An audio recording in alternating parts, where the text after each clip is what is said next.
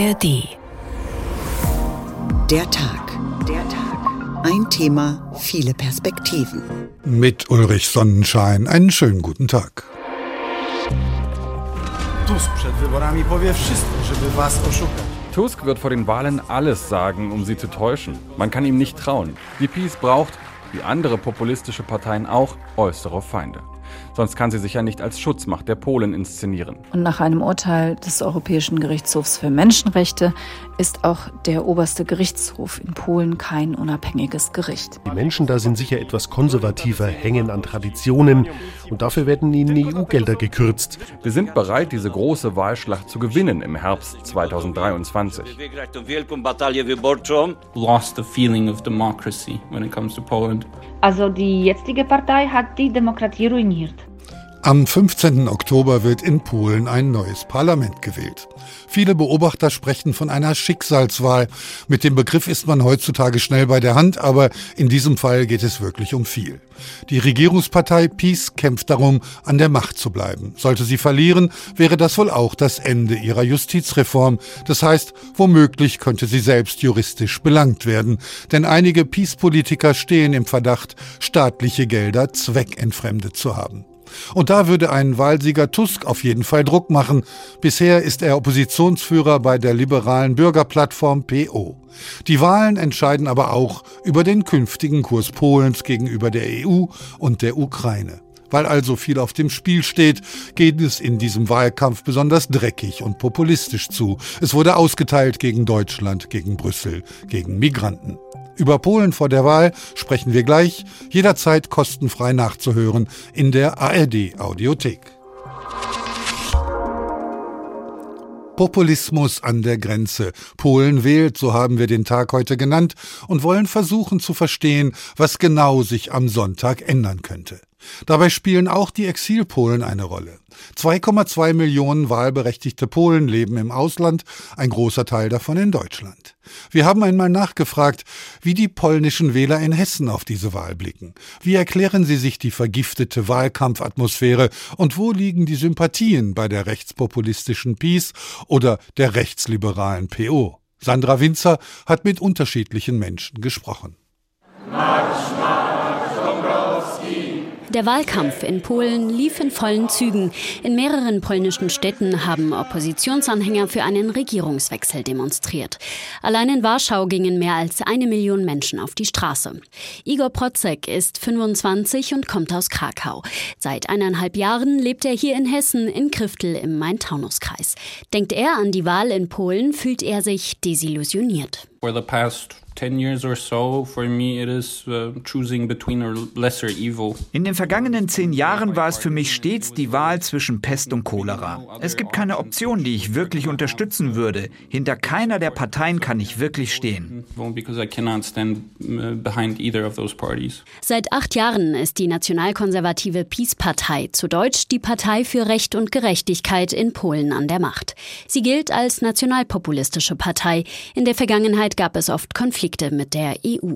Auf die Frage, ob Igor die Demokratie in Polen gefährdet sieht, antwortet er ganz klar mit der Gegenfrage, welche Demokratie? Well, I haven't really had a, real feeling of democracy for quite some time in Poland. Schon seit langer Zeit habe ich nicht wirklich das Gefühl einer Demokratie in Polen verspürt. Ein gutes Beispiel war der Women's March vor zwei Jahren. Der größte Protest, den ich je gesehen habe. Für Abtreibung. Er hat nichts gebracht. Auch beobachte ich, dass Menschen in hohen Positionen nicht zur Rechenschaft gezogen werden. Der polnische Polizeichef, der eine Granate in seinem Büro abgefeuert hat. Er ist immer noch der Polizeichef. Es folgt ein Skandal nach dem anderen und niemand wird für das, was passiert, verantwortlich gemacht. Ich habe das Gefühl, für Demokratie in Bezug auf Polen wirklich verloren. Eva Schrann lebt in Darmstadt. Auch sie ist besorgt um die demokratischen Werte ihres Heimatlandes. Sie schämt sich oft für das, was in Polen passiert, sagt sie. Weil letzte Jahre äh, frühere Regierungen und polnische Gesellschaft gekämpft hat, und sehr hart gearbeitet hat, um Polen zur Demokratie zu bringen und dass Polen bei Nachbarschaftsländern in Europa als demokratisches Land gesehen und wahrgenommen sein kann. Also die jetzige Partei hat die Demokratie ruiniert. Trotzdem glaubt sie fest daran, dass die Menschen in Polen jetzt mit der Wahl helfen werden, die jetzige Partei aus der Regierung abzulösen, um wieder Normalität, Fortschritt und normale Entwicklung in Polen zurückbringen. Und ich bin überzeugt, dass die Polen werden einfach stoppen, diese ganzen Prozesse, die bis jetzt letzte acht Jahre in Polen gemacht worden sind. Für Eva Schrann ist klar, dass sie wählen geht, um die zerstörte Normalität zurückzuholen. Sie will helfen, das Bildungssystem und die Justiz in Polen zu retten. Der Krakauer Igor Protzek aus Kriftel hat vor, sein Kreuzchen bei der Wahl zu machen, auch von Hessen aus. Aber ja, ich werde wählen gehen, aber wie viele junge äh, Leute habe ich die Hoffnung verloren, dass es irgendwas bringt. Soweit die Meinungen von polnischen Bürgern in Hessen, die Sandra Winzer eingeholt hat. In unserem ARD-Studio in Warschau begrüße ich dazu nun den Korrespondenten Martin Adam. Guten Tag. Hallo. Wir haben gerade gehört, dass es ein eher desillusionierendes Bild gibt unter den Polen, die im Ausland leben. Wie sieht das denn im Mutterland Polen aus? Ist die Gesellschaft gespalten?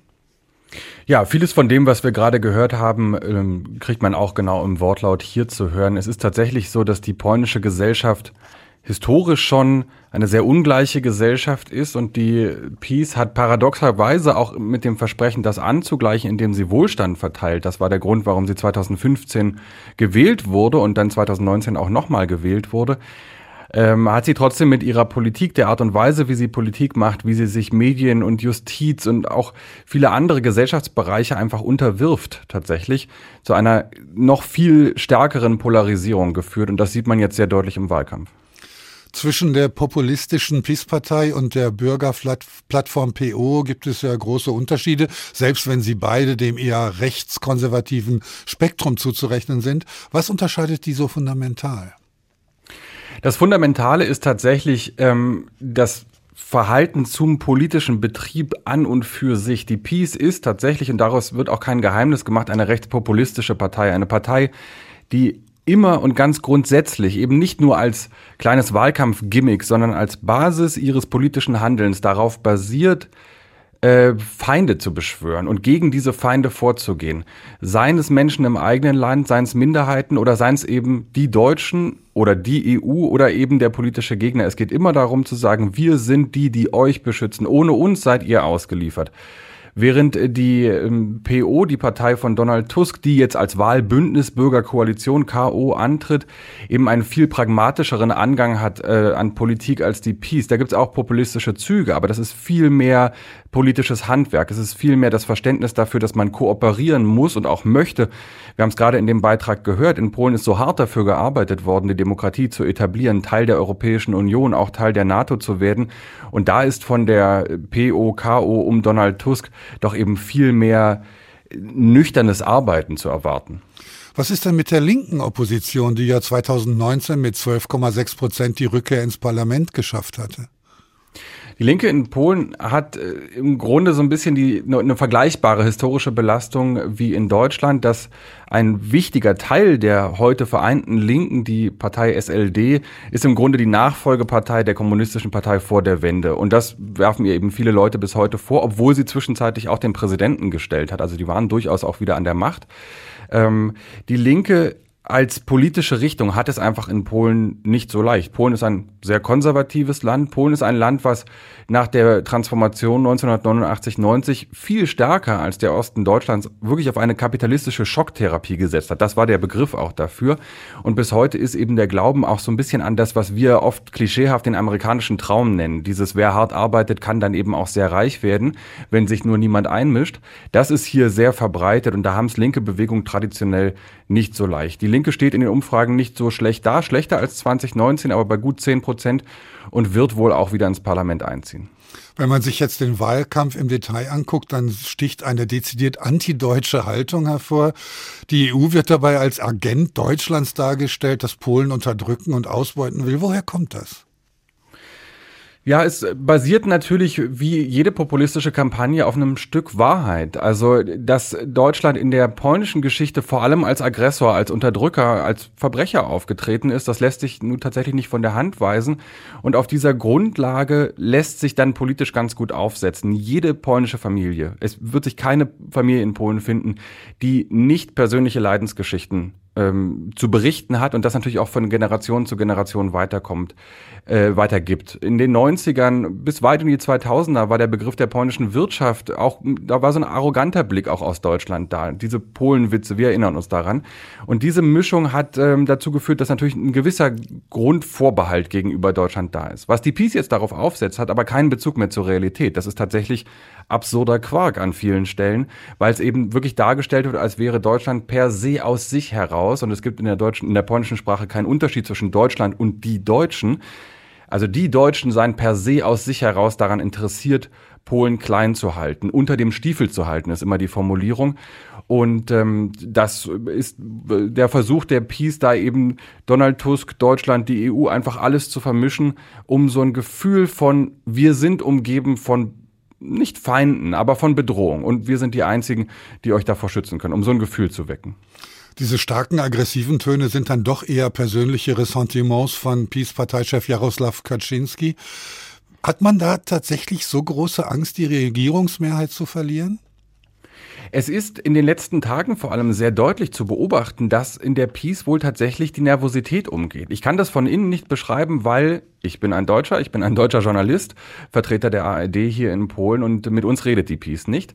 Ähm, insofern habe ich da keinen Blick nach innen, aber wenn ich nur sehe, wie Peace-Politiker und Politikerinnen öffentlich auftreten, dann wirkt das wirklich inzwischen verzweifelt. Die Umfragen sehen die Peace zwar auf dem ersten Platz, aber im Moment nicht in einer Position, daraus eine Regierung bilden zu können. Und ähm, dann muss doch tatsächlich ein Teil der Peace-Führung auch damit rechnen, vor Gericht zu stehen, sollte die liberale Koalition um Donald Tusk äh, eben dann auch quasi die Kontrolle über die Justiz nicht unbedingt übernehmen, aber der Peace entreißen. Und es gibt wirklich immer verrücktere Wahlkampfauftritte. Gestern machte einer die Runde von Beata Schüttwo, der ehemaligen Premierministerin, jetzt Europaabgeordnete, die vor Wählerinnen und Wählern tatsächlich sagt, Sie sollen ihre Nachbarn überzeugen und wenn sie nicht so ganz genau wissen, es sind doch nur vier Jahre, dann sollen sie doch die Zähne zusammenbeißen und nochmal für die Peace äh, wählen. Also wenn eine Partei solche Töne im Wahlkampf anschlägt, das sieht doch sehr nach Rücken an der Wand aus. Ja. Wie besorgt ist man denn in Polen um die Demokratie an sich? Auch da wieder die Frage, wen man äh, fragt, aber die vielen Menschen, die mit der Peace nichts anfangen können, und das ist dann eben doch die Mehrheit, ist die Frage, ob die sich einigen können auf eine Partei, aber die Mehrheit ist nicht Peace-Wähler oder Wählerin, die fürchten doch um die Demokratie. Und es gibt äh, diesen äh, Satz, den man sehr häufig hört, dass diese Wahlen in diesem Jahr die letzten sein könnten, bei der eine demokratische Opposition eine realistische Chance hat zu gewinnen. Polen stehen die wichtigsten Wahlen seit langem bevor, sagt Martin Adam, ARD-Korrespondent in Warschau. Vielen Dank. Ein kleiner Hinweis noch auf den Podcast aus unserem Studio dort. In Polen heißt er von und mit Martin Adam zu finden in der ARD Audiothek. Populismus an der Grenze Polen wählt, so haben wir den Tag heute überschrieben, denn so viel ist klar, die Wahl in Polen wird auf der rechten Seite entschieden. Doch neben der PiS-Partei von Kaczynski und Tusks Bürgerforum gibt es noch eine dritte Kraft, radikaler, nationaler und intoleranter als beide zusammen. Die Konfederacja unter Slavomir Menzen könnte Polen noch weiter nach rechts rücken. Sabina Mattei stellt sie vor. Eigentlich ist der polnische Wahlkampf Sache älterer Männer. Jarosław Kaczynski, Chef der regierenden nationalkonservativen PiS, ist 74, Oppositionsführer Donald Tusk von der liberalen Bürgerplattform 66. Doch ein deutlich jüngerer könnte nach dem Urnengang am 15. Oktober womöglich mitentscheiden, wer in Polen regiert. Swawomir Menzen, Co-Vorsitzender der rechtsradikalen Konfederacja. Jesteśmy może trochę niestandardowi, mamy czasem kontrowersyjne poglądy. Wir sind vielleicht ein bisschen unkonventionell. Manchmal haben wir eben kontroverse Ansichten, so der 36-Jährige zum Auftakt der heißen Wahlkampfphase Ende September. Menzen gibt sich gern als Antipolitiker, der mit kurzen, ironischen Videos in den sozialen Medien Hunderttausende erreicht. Doch harmlos ist weder die Partei noch ihr Chef. 2019 fasste Menzen die Ziele der Konföderatia so zusammen. Zitat wir wollen keine Juden, Homosexuellen, Abtreibung, Steuern und auch keine Europäische Union. Davon distanziert Menzen sich jetzt. Konföderatiasmann fürs Grobe ist aktuell der Co-Vorsitzende Grzegorz Braun. Nie będą uczyć nas historii Niemcy ani Żydzi. Weder Deutsche noch Juden werden uns Geschichte beibringen, keine Perversen werden unsere Kinder erziehen und ihnen Toleranz beibringen und keine Eurokolchose der Volkskommissare wird uns erklären, wie wir in unserem eigenen Land herumkommandieren sollen. Menzen dagegen redet derzeit lieber über vergleichsweise Unverfängliches, etwa über Steuern. Die Steuern werden niedrig und simpel sein, weil es geht. Man muss nur wollen und können und wir wollen sehr. Wir können sie senken und vereinfachen.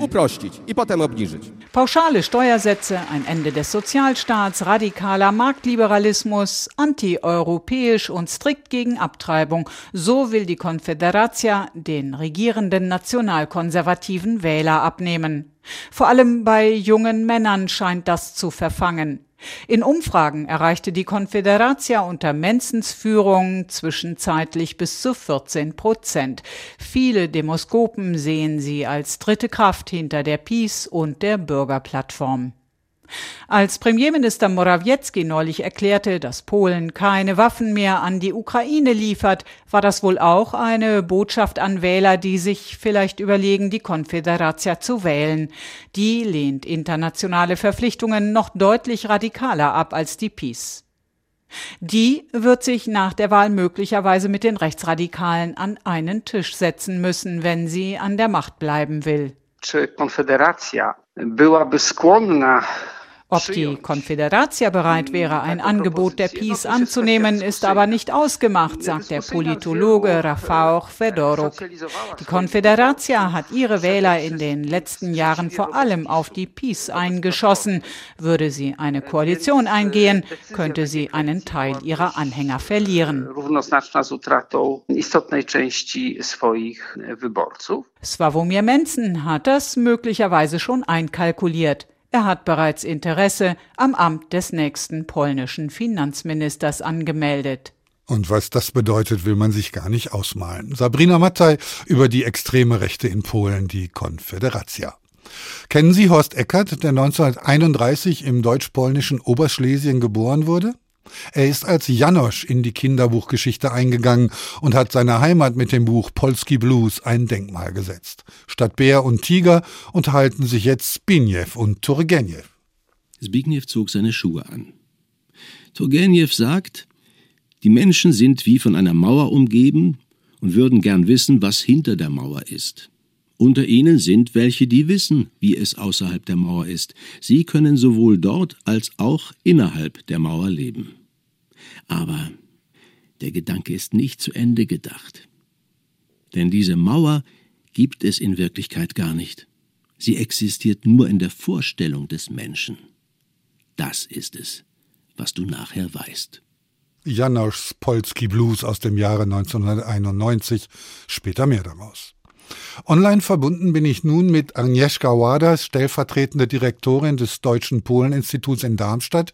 Sie untersucht die Beziehungen und die gegenseitige Wahrnehmung von Deutschen und Polen. Guten Tag. Guten Tag. Hier in Deutschland ist man besorgt über die rechte Schieflage in Polen. Wie beobachten Sie das auf der polnischen Seite? Ja, das stimmt, dass äh, in Polen die rechten Parteien immer stärker werden, vor allem die Konföderatia. Wir haben gerade einen Beitrag dazu gehört. Äh, das stimmt, dass das, was äh, die manchen Kandidaten dieser Partei sagen, ist wirklich sehr radikal. Die anderen nennen eher ihre Wirtschaftspläne als Hauptpunkte. Äh, aber generell auch mit der PiS-Partei, die wir jetzt als seit acht Jahren äh, an der Spitze der Regierung haben, äh, ist die polnische politische Bühne eher rechts gegangen.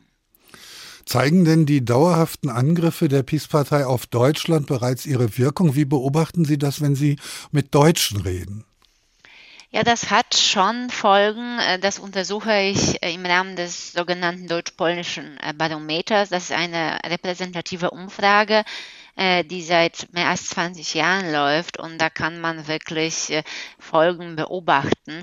Folgen aber eher an der polnischen, auf der polnischen Seite. Das heißt, das Bild Deutschland in Polen hat sich äh, schon verschlechtert oder anders gesagt, äh, ähm, die positiven Aussagen zum Thema Deutschland, Deutschland als Land sind nicht so zahlreich, wie sie noch vor zehn oder acht Jahren waren. Das sind schon Folgen der äh, antideutschen Rhetorik der regierenden polnischen Partei. In Deutschland äh, hat sich nicht so viel verändert, vor allem weil viele Deutschen einfach Polen nicht so gut kennen äh, und eher keine Meinung haben, äh, als jetzt, dass das sehr, sich verschlechtert hat. Wie hat sich das denn auf das Interesse an der deutsch-polnischen Geschichte ausgewirkt? Kommt man jetzt da wieder auf alte Feindschaften zurück?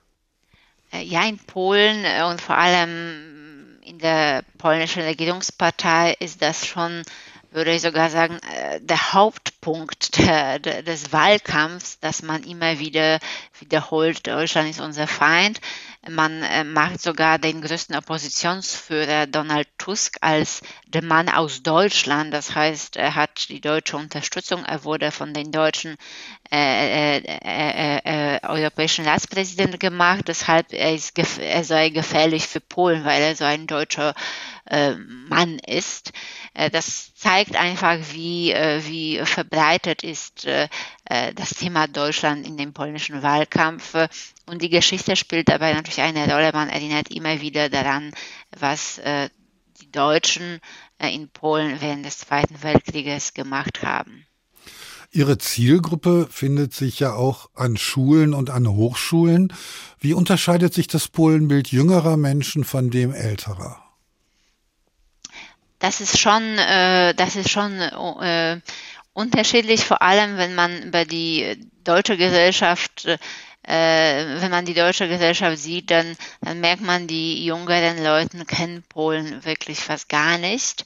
Äh, das versuchen wir am DP auch zu ändern. Wir haben zwei Autos, die überall in Deutschland hinfahren und über Polen berichten und Crashkurs Polnisch anbieten. Mm, die Nachfrage ist groß, aber das heißt auch einfach, äh, die Möglichkeiten, sich über Polen zu informieren, sind noch nicht ausreichend. Äh, das Interesse ist auch nicht unter den Jugendlichen so groß, wie man sich das wünschen würde. Bei älteren Generationen hm, vielleicht auch nicht so stark. Man äh, guckt eher Richtung Westen, Frankreich, Italien, USA, nicht Richtung Polen. Wenn Sie jetzt das Interesse schüren wollen, wie gehen Sie dann vor? Richten Sie sich eher mit politischen Fragen an die jüngeren oder auch älteren Leute oder ist es eher ein kultureller Austausch, den Sie fördern? Wir am DPI versuchen einfach das Wissen, generelles Wissen über Polen zu verbreiten. Also wir haben ein Angebot von Materialien und versuchen äh, Polen zu erklären, damit wir Reisen nach Polen anbieten, damit wir äh, Polen schmackhaft machen, äh, weil da sehr alles modern ist. Digitalisierung ist viel besser fortgeschritten als in Deutschland. Wenn man das schon mal in Polen erlebt hat, äh, weiß man das und äh, verliebt man sich in Polen. Deshalb wir äh, äh, wir haben immer Begegnung im Fokus, sodass Deutsche und Polen sich be be begegnen. Das ist dann für beide Seiten immer gut. Das heißt, auch die Polen haben dann ein reales Bild von Deutschland und die Deutschen haben zuerst ein Bild von Polen und dann eher ein positives. Sie sehen wie eine äh, ein cooles Land das ist und was alles äh, das Land anzubieten hat, auch touristisch zum Beispiel, kulturell, äh, aber auch wenn es um die Wirtschaft geht, da, da sind die Wirtschaftsleute in Deutschland schon seit langem überzeugt. Die müssen wir nicht überzeugen. Gibt es denn jede Menge Vorurteile, Unwahrheiten, Halbwahrheiten, Missverständnisse, die Sie auf beiden Seiten aus dem Weg räumen können? Gibt es überhaupt Gelegenheit dazu? Auf jeden Fall, äh, die Deutschen und äh, die Polen, äh, wenn sie sich nicht so richtig kennen, dann bleiben Stereotype, Vorurteile schon präsent. Da wollen wir erklären und zeigen, das ist schon seit langem zum Beispiel nicht so. Das war vor 20 oder 30 Jahren vielleicht so in dem anderen Land.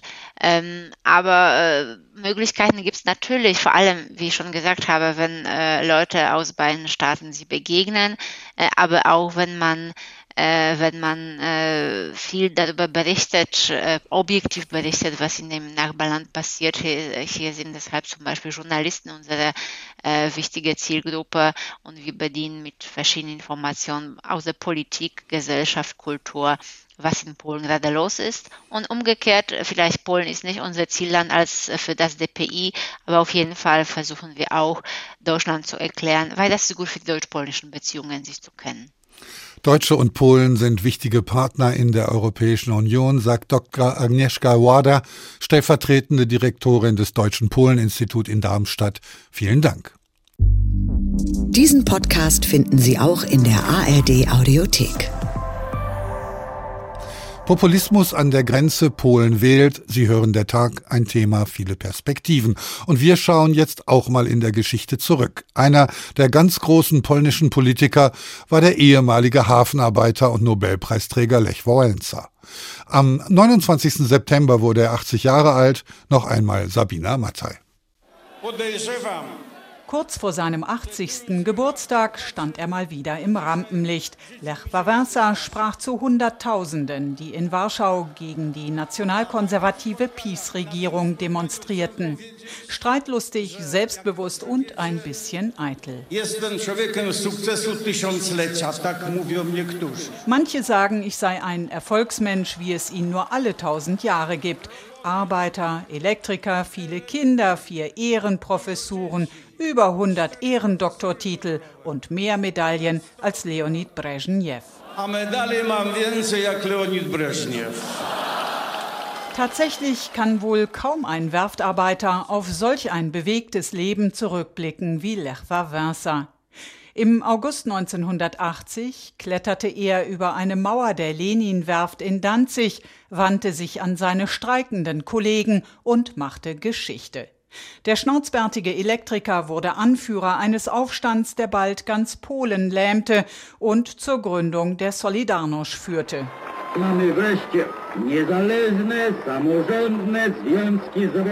Endlich haben wir eine unabhängige, selbstverwaltete, freie Gewerkschaft, rief Wawasa seinen Mitstreitern damals zu. Es war der Anfang vom Ende des Kommunismus in Mittel- und Osteuropa. Erstmal folgte allerdings noch das Kriegsrecht. Wawasa wurde interniert, Solidarność verboten. Den Friedensnobelpreis, der dem Gewerkschaftsführer 1983 verliehen wurde, nahm seine Frau Danuta entgegen. Bei den Gesprächen am runden Tisch, die 1989 den friedlichen Abschied der Kommunisten von der Macht einleiteten, war Wałęsa dann wieder dabei. Im Jahr darauf wurde er Polens erster demokratisch gewählter Präsident seit dem Zweiten Weltkrieg. Es blieb bei einer Amtszeit. Unglückliche Alleingänge und wirre Auftritte Wałęsas enttäuschten die Polinnen und Polen. Mit früheren Mitstreitern überwarf er sich auch mit seinem Berater Jarosław Kaczynski. Der Chef der nationalkonservativen Regierungspartei PiS gehört zu denen, die bis heute behaupten, der Arbeiterführer habe einst für das kommunistische Regime gespitzelt. Wałęsa bestreitet das energisch. Wohl auch, weil die Nationalkonservativen seine historischen Verdienste zu negieren versuchen, ist der tiefgläubige Katholik ein scharfer Kritiker der Peace. In seinen Augen macht sie die Freiheit, für die er selbst gekämpft hat, zunichte. Sabina Mattei war das über den polnischen Freiheitskämpfer und Staatspräsidenten Lech Wałęsa. Nun hören wir noch einmal Janosch mit seinem Polski Blues, der Liebeserklärung an seine alte Heimat Polen. Der Mensch trägt sein Leben lang ein diffuses Unbehagen mit sich herum. Er sucht etwas, aber er weiß nicht, was es ist. Zeitweilig wird es von mehr oder weniger guten Glücksmomenten unterbrochen, aber das Unbehagen ist immer da. Doch es gibt welche, die haben das Unbehagen nicht. Meist liegt ein harter Weg hinter ihnen. Und nur wenige erreichen diesen seligen Zustand der Freiheit. So würde ich ihn nennen. Janosch Polski Blues, ein kleines weißes Buch über die Kunst zu leben und das Leben zu lieben, 1991 erschienen im Goldmann Verlag. In unserem ARD Hauptstadtstudio in Berlin begrüße ich nun den Schauspieler und Kabarettisten Steffen Möller.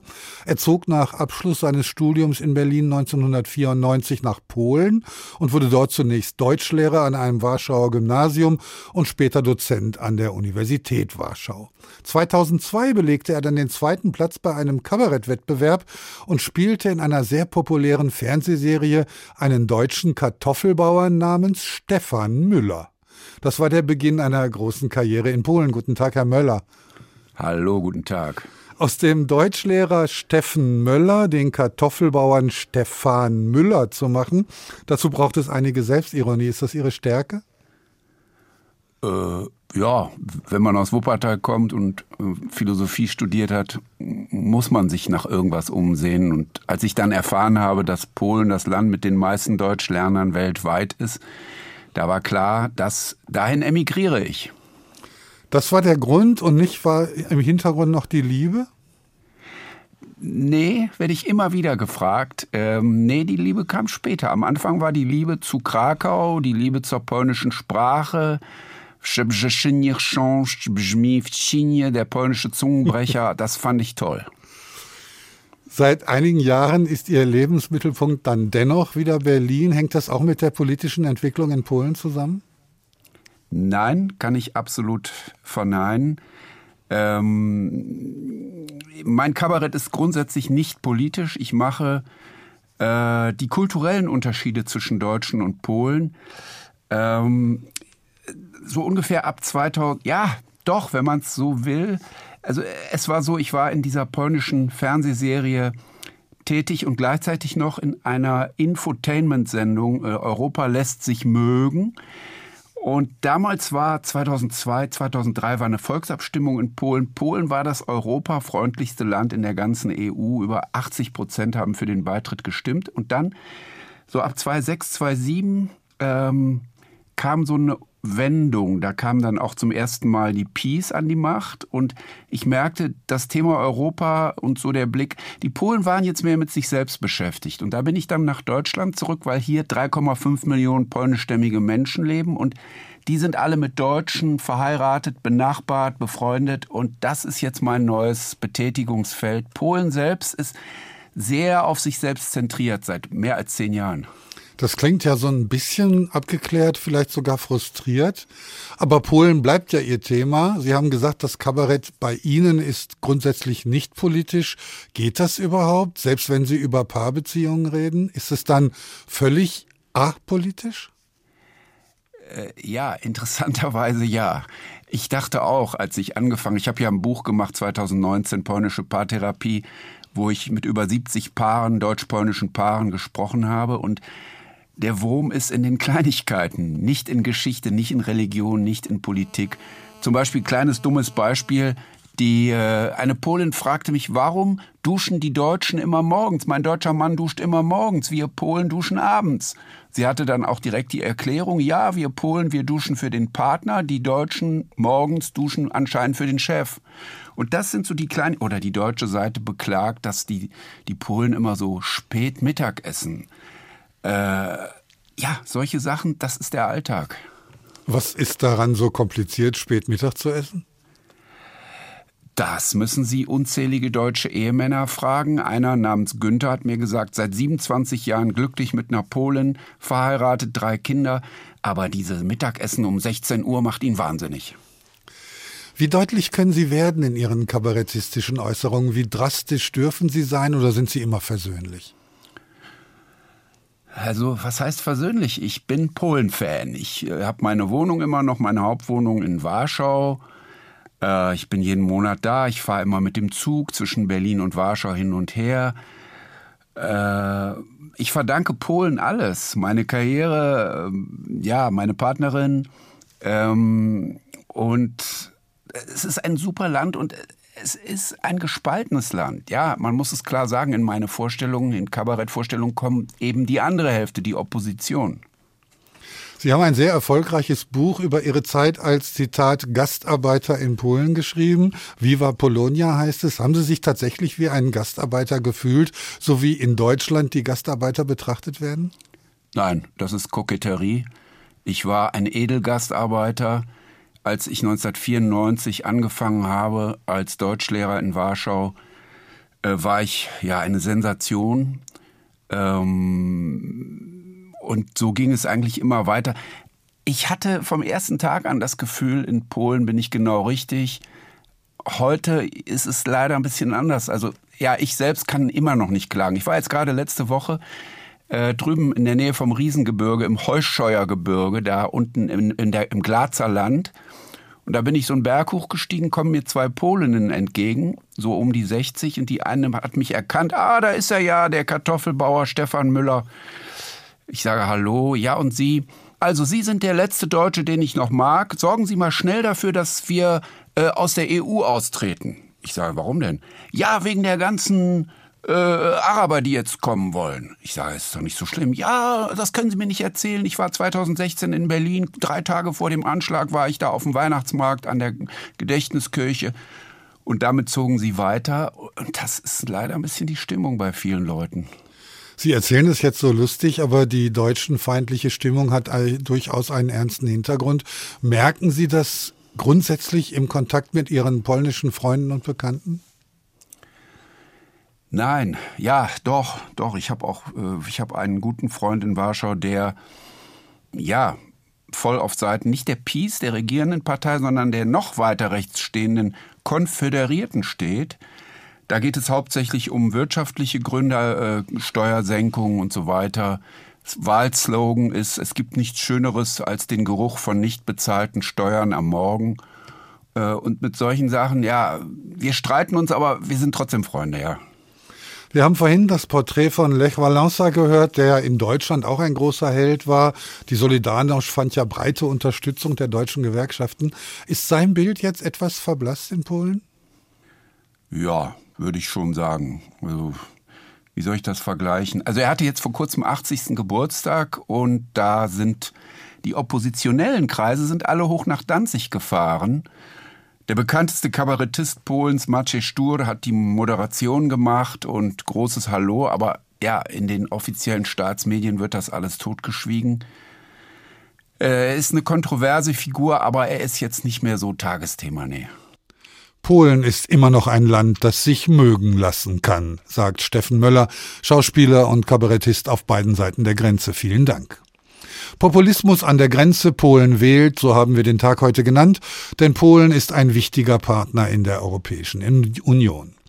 Doch seit Jaroslaw Kaczynski 2006 die Regierung übernommen hatte, verschlechterte sich das Verhältnis zusehends. Viel davon ist heute nicht mehr übrig. Aber noch weiß Polen, was es an der EU e hat, zumindest finanziell. Matthias Reiche über den Grad der Zerrüttung zwischen Polen und der EU. Seit fast acht Jahren schwelt der Streit zwischen Warschau und Brüssel. Dabei steht auch für die EU sehr viel auf dem Spiel, ist der Europarechtsexperte Klaus Zimmermann überzeugt. Es gehe um die europäische Grundidee, eine Wertegemeinschaft zu sein. Und diese viel zitierte Wertegemeinschaft ist einer der Grundpfeiler der EU, wie er in den Verträgen verankert ist, wo eindeutig im Artikel 2 des EU-Vertrags steht, die Werte, auf denen diese Union fußt, sind unter anderem die Gleichheit, die Freiheit, Demokratie, die Rechtsstaatlichkeit. Ob bei der Behandlung von Minderheiten, bei Pressefreiheit oder Frauenrechten, die polnische Führung bringt die EU immer wieder gegen sich auf. Hauptstreitpunkt aber ist die Justizreform, die die PiS seit ihrer Machtübernahme im Jahr 2015 vorantreibt und damit aus Sicht Brüssels die Unabhängigkeit der Justiz abschafft.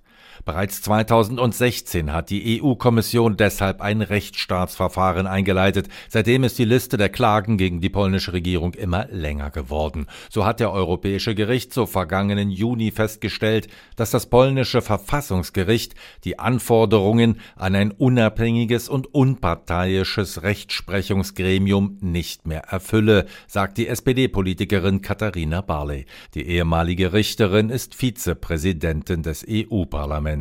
Und nach einem Urteil des Europäischen Gerichtshofs für Menschenrechte ist auch der oberste Gerichtshof in Polen kein unabhängiges Gericht. Das Problem der EU mit der Justiz in Polen lässt sich so zusammenfassen, dass die polnische Regierung die Justiz so zu reformieren versucht, dass sie keine wirksame Kontrolle mehr über das Regierungshandeln ausüben kann. Die EU-Kommission hat sich lange zurückgehalten, auch weil Polen nach dem russischen Überfall auf die Ukraine ein wichtiger Unterstützer Kiews wurde.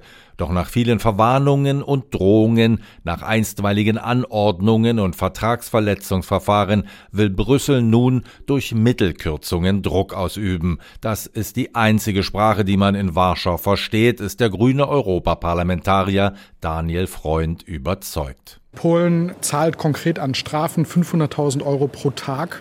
Das Geld ist weg. Und dann kommt dazu, dass in Polen aktuell 100 Milliarden auf Eis liegen. Das Geld ist nicht weg, sondern wenn Polen die entsprechenden Reformen macht, die Justiz wieder unabhängig arbeiten kann, dann können diese Gelder auch wieder freigegeben werden. Aber im Grunde liegen zwei Drittel der Gelder, die Polen eigentlich zustehen aus dem EU-Haushalt, die liegen aktuell auf Eis.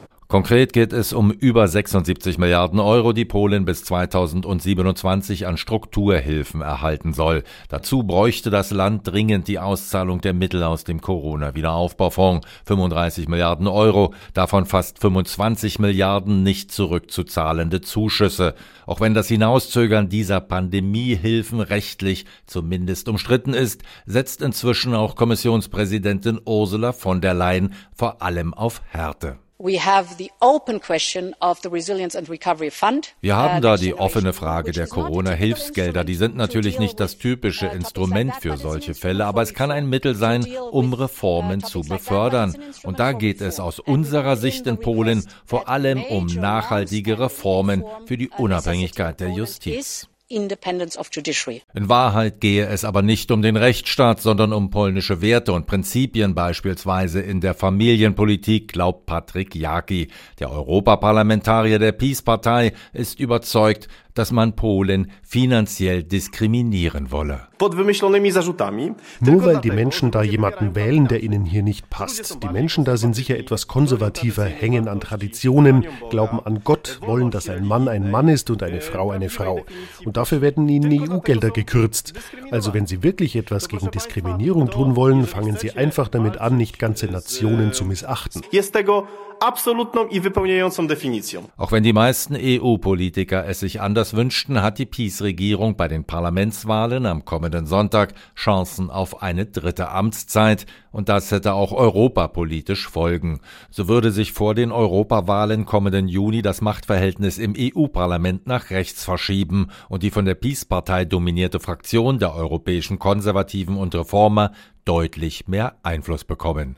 Soweit Matthias Reiche über das Verhältnis zwischen Polen und der EU.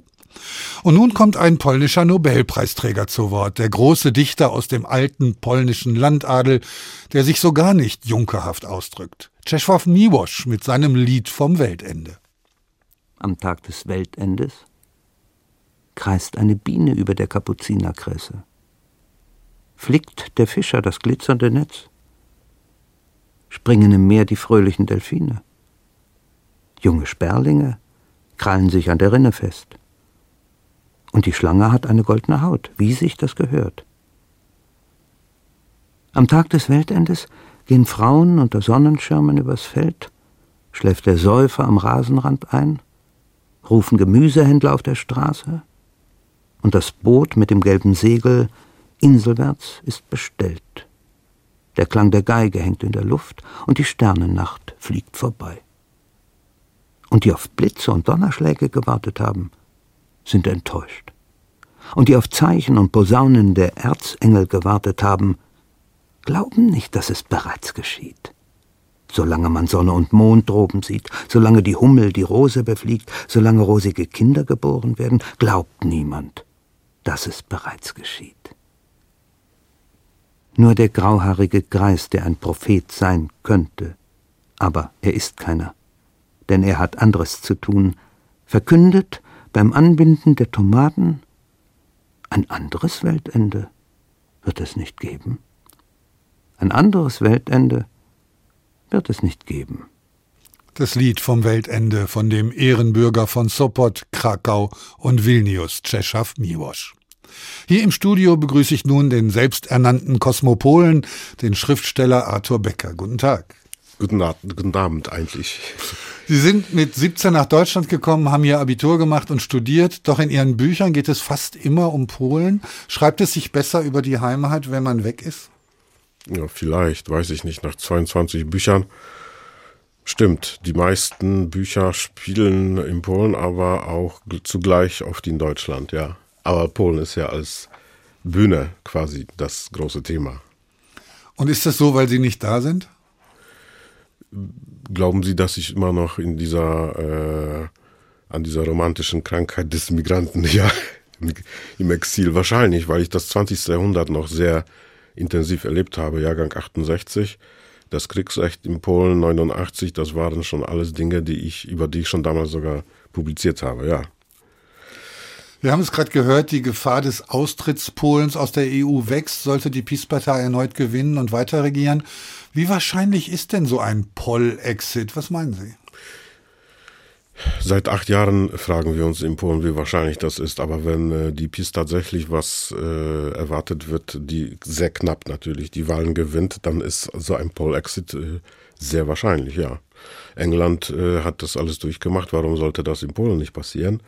Und äh, Deutschland wird man ja quasi nicht verschieben können. Deutschland wird ja bleiben. Und Deutschland ist ja auch unter anderem neben der EU ein großer ich würde nicht sagen großes Feindbild, aber schon ein großer Kritikpunkt in der Politik der PiS-Partei und der anderen Konföderation.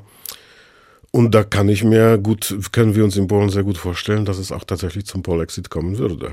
Und zwar aber in, im Kontext der EU-Politik. Was glauben Sie, wenn man das durchspielt, wird der Effekt sein? Wird Polen dann tatsächlich davon profitieren, nicht mehr Teil der EU zu sein? Kann ich mir kaum vorstellen.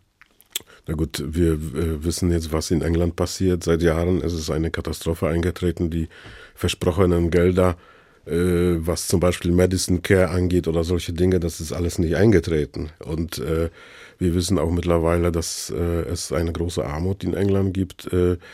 Äh, so, Polen hat jetzt natürlich die versprochenen zig Milliarden nicht bekommen, äh, aufgrund der Tatsache, dass äh, gewisse Dinge, die man in der EU erwartet hat, im Kontext der Gerichte nicht eingehalten wurden. Im Moment fehlen die 75 oder wie viele Milliarden das sein sollen im Kontext auch der, des Wiederaufbaus nach Covid, äh, nach der Covid-Katastrophe. Wie das dann jetzt in zwei, drei Jahren aussehen wird, weiß ich nicht. Das kann ich jetzt nicht einschätzen.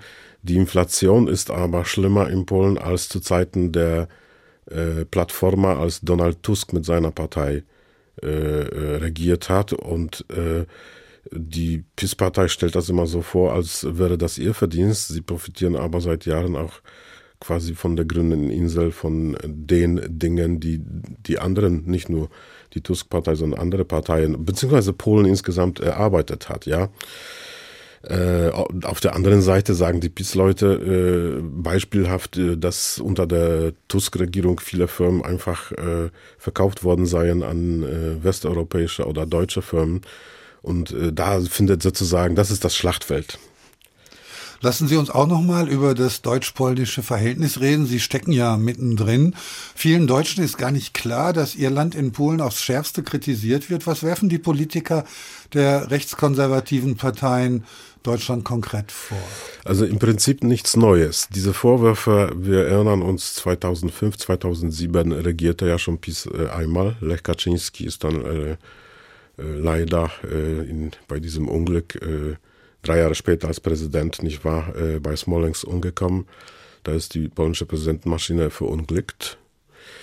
Mm, was aber neu ist natürlich, ist äh, die sozusagen die totale Konzentration auf, äh, auf die These, Deutschland würde ja Europa anführen, zusammen mit, mit Frankreich mittlerweile, weil Frankreich auch jetzt mittlerweile auch zu diesem Feindesbild gehört, aber so dermaßen dominieren, äh, und da geht es nicht nur ständig um Nord Stream und äh, die Zusammenarbeit mit Russland, sondern im Sinne des Kolonialismus. Das so empfindet man das. Äh, also würde Deutschland tatsächlich heute nicht mit mit kriegerischen, militärischen Mitteln, sondern mit gezielten äh, wirtschaftlichen, politischen Stichen äh, im Prinzip im Hintergrund äh, solche Länder wie Polen übernehmen wollen. Das ist die These. Das ist, klingt natürlich ein bisschen nach Verschwörungsstory. Das klingt nach Wirtschaftskolonialismus. Wir, Wirtschaftskolonialismus fährt man aber nach Breslau oder Poznań sieht man überall, selbstverständlich, wie in Südafrika deutsche Firmen, äh, Mercedes-Benz. Man sieht aber auch andere Firmen. Und zwar? Ja, aus den Vereinigten Staaten. Äh, äh, Breslau, man braucht nur einmal nach Breslau zu fahren. Breslau ist umstellt von ausländischen äh, großen äh, Konzernen, die riesige Anlagen, Produktionsanlagen dort äh, bauen.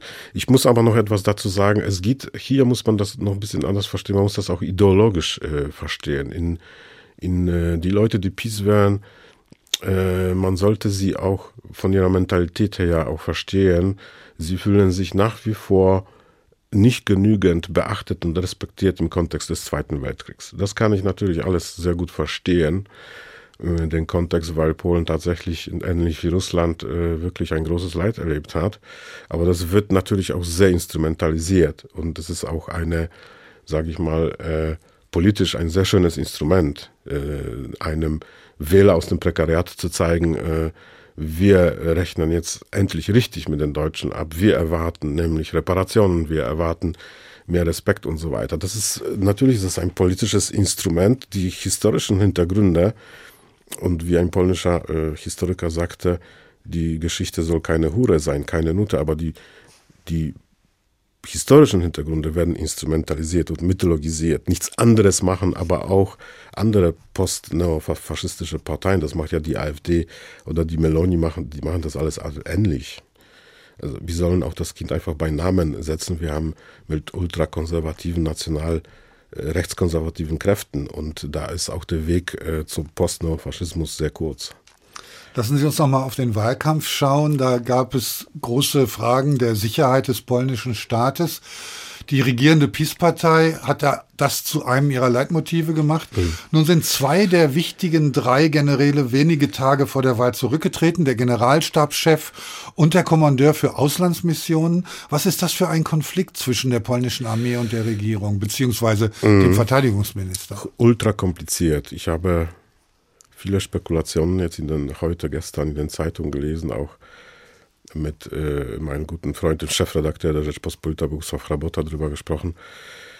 Und äh, so der Kontext ist etwas ähnlich äh, wie in Deutschland. Man wirft ja unserer Außenministerin vor, sie habe die quasi Rettungsaktion nicht im Griff. Und äh, dieser Kontext ist in Polen auch da. Das Minister Błaszczak quasi, beziehungsweise das Aus, äh, Verteidigungsministerium über die Köpfe hinweg der Generalität entscheidet, was, wie man jetzt äh, polnische Bürger rettet. Äh, aber der Kontext aus Israel meine ich jetzt natürlich, ja, äh, wo gerade der Konflikt angefangen hat. Aber der Kontext ist viel komplizierter. Ne? Und ich lasse jetzt auch ein äh, Interview mit einem anderen General, der äh, quasi in Rente schon ist oder in Pension und er sagt ja auch, dass durchaus man damit rechne, in der Generalität, äh, dass äh, sollte man die Wahlen verlieren, äh, die Armee weiterhin instrument, politisch instrumentalisiert wird. Ich weiß, dass das vielen polnischen Soldaten, sag, sagen wir mal ganz einfach, nicht gefällt, dass sie auch im Zuge dieser Wahlkampagne instru politisch instrumentalisiert werden. Die Panzer sollen äh, das Volk äh, äh, beschützen und nicht äh, eine bestimmte politische Partei.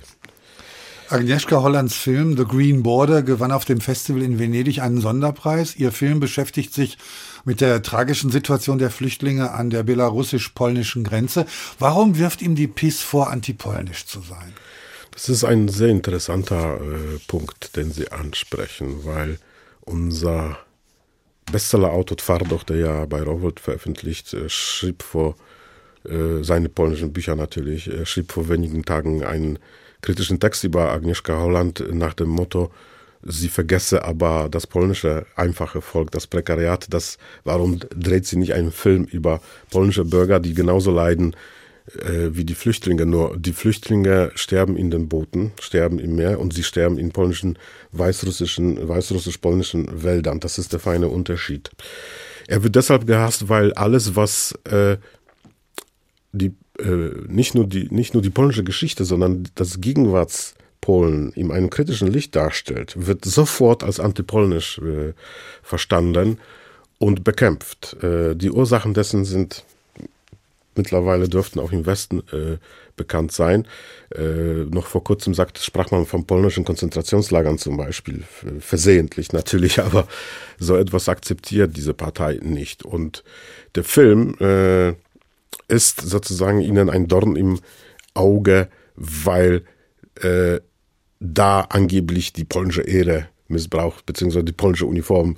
Also alles, was große Symbolkraft hat, bespuckt werde. Und das stimmt überhaupt gar nicht. Das, äh, das ist halt ein Film über, über das menschliche Leid. Können Sie sich vorstellen, irgendwann nach Polen zurückzukehren? Was müsste passieren? Ich kann mir das nicht vorstellen, wenn ich 92 bin vielleicht oder 88 und den Nobelpreis in der Tasche nach Bartoszyce, nach Masura vielleicht. Nein, im Moment nicht. Im Moment bin ich äh, äh, beschäftigt mehr mit meinem Leben in Frankfurt und in Venedig und äh, mit der polnischen Zeitung Rzeczpospolita, für die ich schreibe. Außerdem sind die Wege durch die Globalisierung sehr kurz geworden. Und äh, wenn man äh, Lust hat auf Polen, kann man schnell hinfliegen oder hinfahren. Es wird schwer, die Rechte in Polen zu besiegen, sagt der Schriftsteller Arthur Becker. Sein sehr lesenswerter jüngster Roman Der Drang nach Osten ist bei Weißbuchs in Frankfurt erschienen und sehr bald wird es einen neuen Gedichtband geben, hinter den Säulen des Herakles bei der sehr renommierten Parasitenpress. Ich danke Ihnen für den Besuch hier im Studio. Vielen Dank. Und das war's auch schon wieder für diese Woche mit der Tag, ein Thema, viele Perspektiven. Empfehlen möchte ich Ihnen noch einen Podcast, der Hintergründe zu Polen liefert, und zwar die Ferngespräche der Kollegen von Radio 1 im RBB. Zu finden in der ARD Audiothek und da sind wir natürlich auch. Mit dabei in dieser Woche waren Anne Bayer, Hadija Haruna Oelker, Juliane Ort, Barbara Piroth und Thorsten Schweinhardt. Mein Name ist Ulrich Sonnenschein und ich bedanke mich fürs Zuhören. Der Tag. Der Tag. Ein Thema, viele Perspektiven.